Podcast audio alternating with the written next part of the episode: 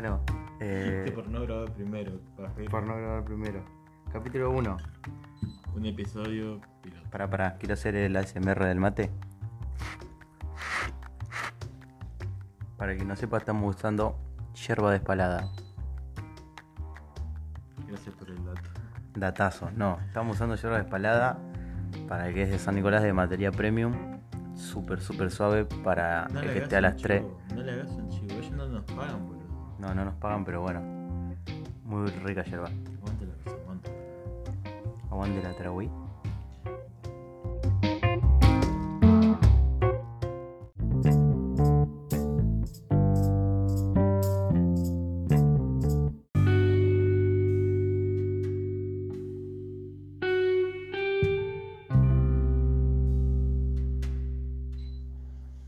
Bueno, hablando de, de este podcast y encarando un poquito para el lado de nosotros, el de la juventud.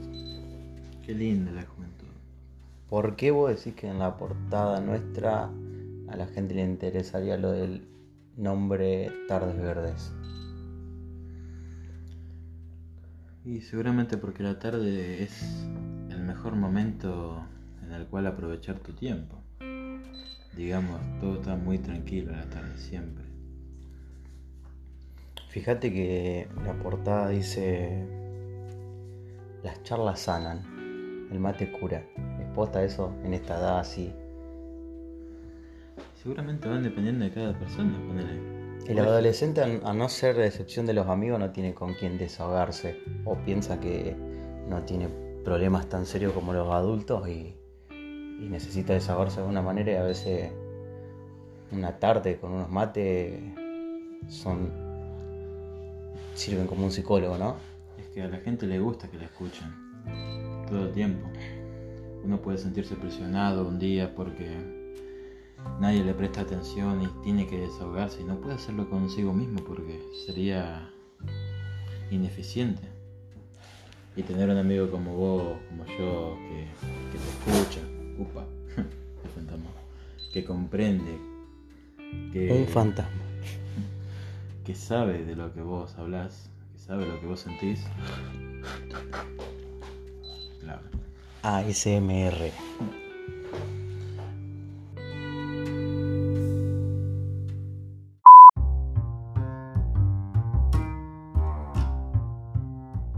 Bueno, volviendo a, tema principal que va a ser de hoy, eh, la etapa de la juventud y la etapa de la adolescencia. ¿Está solo el joven?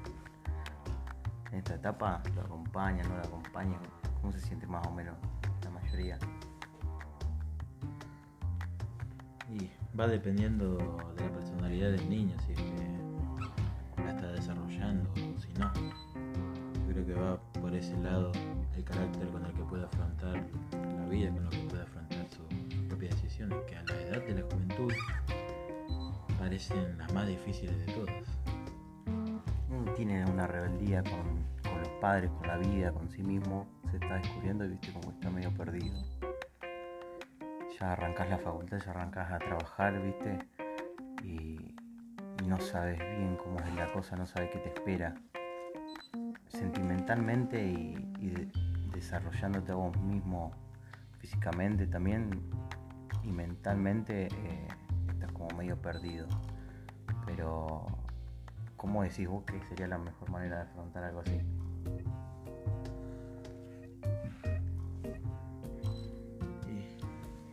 Es una pregunta difícil. Pero yo creo que es bueno una buena charla cada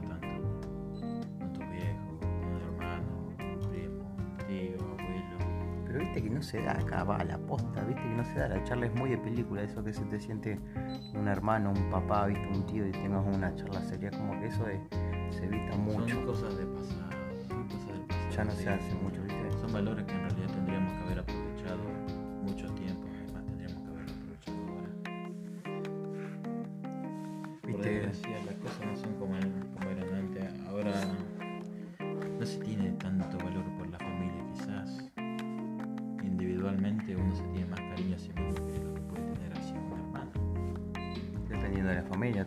Hay familias que son muy unidas y hay otras familias que se ven poco, pocas comidas, pero se siguen queriendo cada uno a su manera, ¿viste?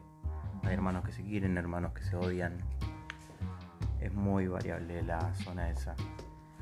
Pero lo que hay que admitir es que rebeldía hay en todos los jóvenes, en toda la juventud, siempre está la etapa esa.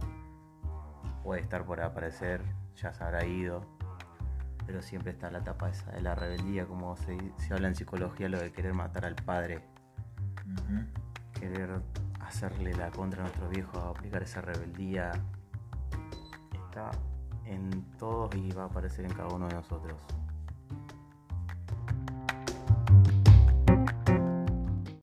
Volviendo a esto de que sigamos hablando de la juventud, el papá argentino o la mamá argentina no es tan de esa parte, viste, de afectuosa, de sentarse a hablar y todo eso. ¿Por qué crees que?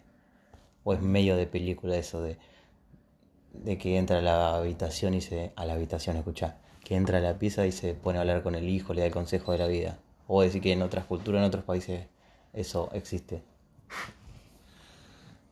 Yo creo que de verdad existe, existen esos momentos en los que un padre, un adulto, alguien más, se te acerca a vos y te aconseja, te habla, se preocupa por vos de lo que sentís. Esos consejos te dejan una huella para siempre en la vida. Por siempre, pero lo que pasa es que ese sentimentalismo que que sentís cuando estás llorando en tu pieza, cuando la sentís muy mal. Capaz que no lo sentís así, pero bueno, tu viejo que, que labura todo el día, tu mamá que está trabajando, que te limpia la casa, eh, que hace mil cosas a la vez, no tiene el tiempo, no se da cuenta de que justo lo que el, vos necesitas es eso, pero el adolescente no lo razona.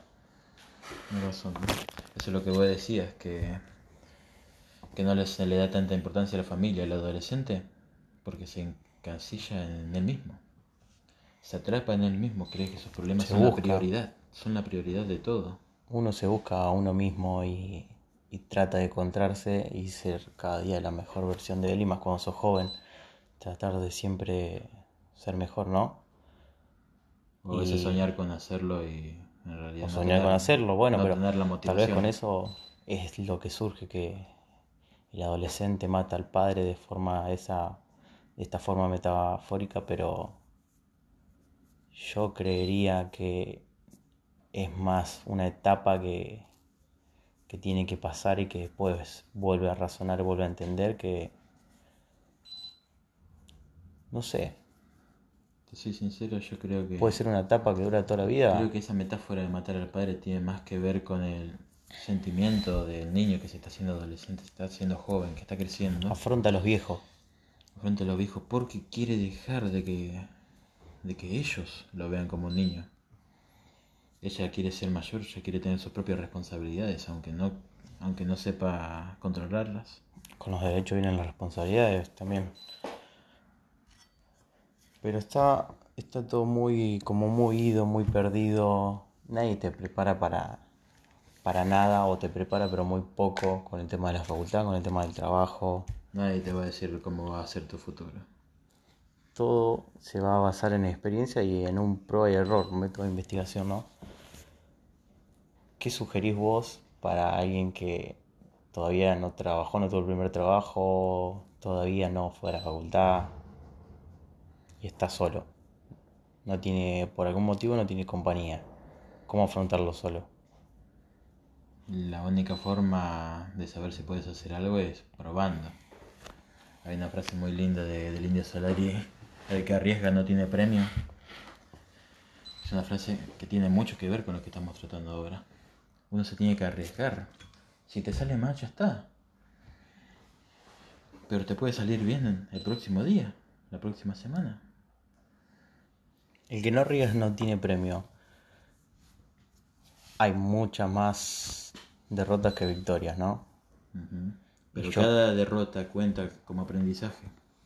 Exactamente, y yo creo que también está lo de que uno se centra en, en, una meta y se centra en ya tener la meta cumplida, cuando en realidad yo creería que lo que más se tiene que centrar es en disfrutar el viaje que lograste, el viaje que pasaste para llegar a esa meta.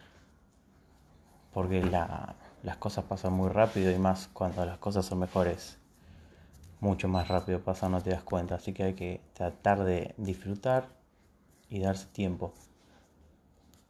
tratar de lograr un equilibrio y más cuando sos joven en el estudio, en el trabajo, poder hacer lo que a vos te gusta, poder encontrarte. ¿Vos qué decís? Lo que vos dijiste. Si el joven se siente solo, eso mismo que vos dijiste le puede resultar difícil.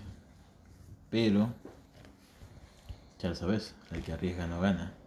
Y más referido que ahora, viste que cuando querés hacer una cosa así, querés, querés hacer arte y todo eso, como que está medio mal visto, viste, como que no tenés que hacer nada. Como que, Que tenés que estudiar y, y la situación en nada más. Argentina, la situación en Argentina, por desgracia, es la siguiente. ¿A vos te gusta algo? Bueno, ya está, hacelo si querés. Pero cuando seas grande, buscate un laburo que te dé guita. Otra cosa no vale. ¿Vale la pena hacer 10 años de estudio para después de viejo darte cuenta que no era lo que te gustaba o te hubiese gustado hacer otra cosa? ¿O ah, tiene que haber alguna forma de equilibrar eso? eh, no sé, de estudiar algo que te guste mucho y que a la verdad da su fruto. ¿Qué, qué se debe sentir la gente esa que estudia una carrera que no le gusta y ya está con una familia y ya no puede volver el tiempo atrás? Seguramente se sienta vacío. Si es que no se adapta a su nueva vida. Viste que nosotros o el joven piensa que el papá, el, bueno ya hablamos de la rebeldía, pero piensa, nunca se pone a pensar o piensa que el papá no tiene metas, no tiene sueños. En realidad, ¿Vos cómo lo ves eso? Tu una vez que tu viejo ya es tu viejo o ya es grande, ¿sigue persiguiendo sueños o se centra más en la familia, trata de llevar el, alimento a la casa, cuidarte? Cuidas vos, cuidar tu hermana. personalmente yo hace un tiempo le pregunté esto mismo a mi viejo, si es que él alguna vez quiso seguir su sueño, si, si tuvo alguno.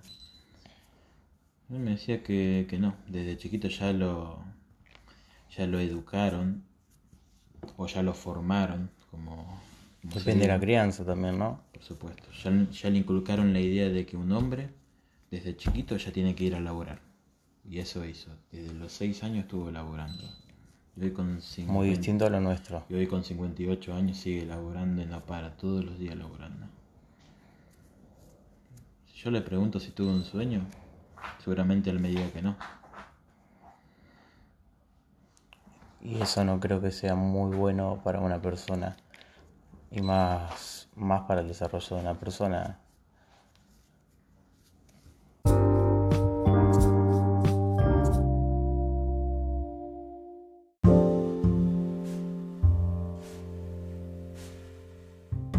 Bueno, ya vamos llegando a la parte final de este primer episodio, medio, medio enquilombado. La verdad que faltan corregir muchísimas cosas. Estamos improvisando. Estamos improvisando, todo se improvisó, no había un tema central, ya van a venir cosas mejores, van a venir entrevistas, van a venir gente que esté informada, que sepa del tema, que se va a hablar de varias cosas. Vamos a comprar porro también. Sí, obvio, se va a comprar de todo. Y si no, que se hacen todos a la puta que lo parió, ¿no? Obvio. Pero bueno, por ser el primer episodio, estamos probando, nos gustó mucho. Ya no vamos a soltar más, ya vamos a hablar de temas que no se pueden hablar en otros lugares. Ya vamos a putear gente. Vamos a putear gente, vamos a manda- mandar a la mierda a gente, vamos a felicitar a gente que merece ser felicitada y nadie la felicita. Vamos a hacer muchas cosas. Pero más o menos sacando una conclusión a todo esto que se habló medio enquilombado del papá, del adolescente. Es una etapa difícil, pero se puede superar y se supera siempre, casi siempre, la mayor parte de las veces. Vos querés que te diga así, pero... Pero no, pero no. uno se es adolescente un poquito toda la vida, ¿no? Hasta el final de su día. Por desgracia. sí. Siempre tiene la rebeldía esa, que está bueno si se sabe controlar, pero hay que saber Lo controlarla. importante es madurar. Ya, ya tenemos 19, 20 años, ya creo que este es el mejor momento para entender algunas cosas. Lo madurar. importante es crecer, pero sin perder el sueño, sin perder la meta, sin perder ese poquito de esperanza. Tu camino ninja, compañero. Exactamente como dice acá mi amigo, Yo lo tapo. el otaku. Me baño. Se baña, se baña. Bueno, ya vamos cerrando con esto. Podemos decir que es una etapa, el joven, la adolescencia es una etapa media, media quilombada. Y eso que no hablamos de la edad del pavo. No se habló de la edad del pavo, ya se sabe más o menos todavía. Pero bueno, se puede llegar a la conclusión de que se puede ir afrontando, se va evolucionando, va a haber etapas, van a haber problemas, van a, pero vamos a saber resolverlos y se van a resolver de alguna manera. Todo tiene un final. Igualmente, como este episodio. Váyanse toda la puta madre que los remil parió.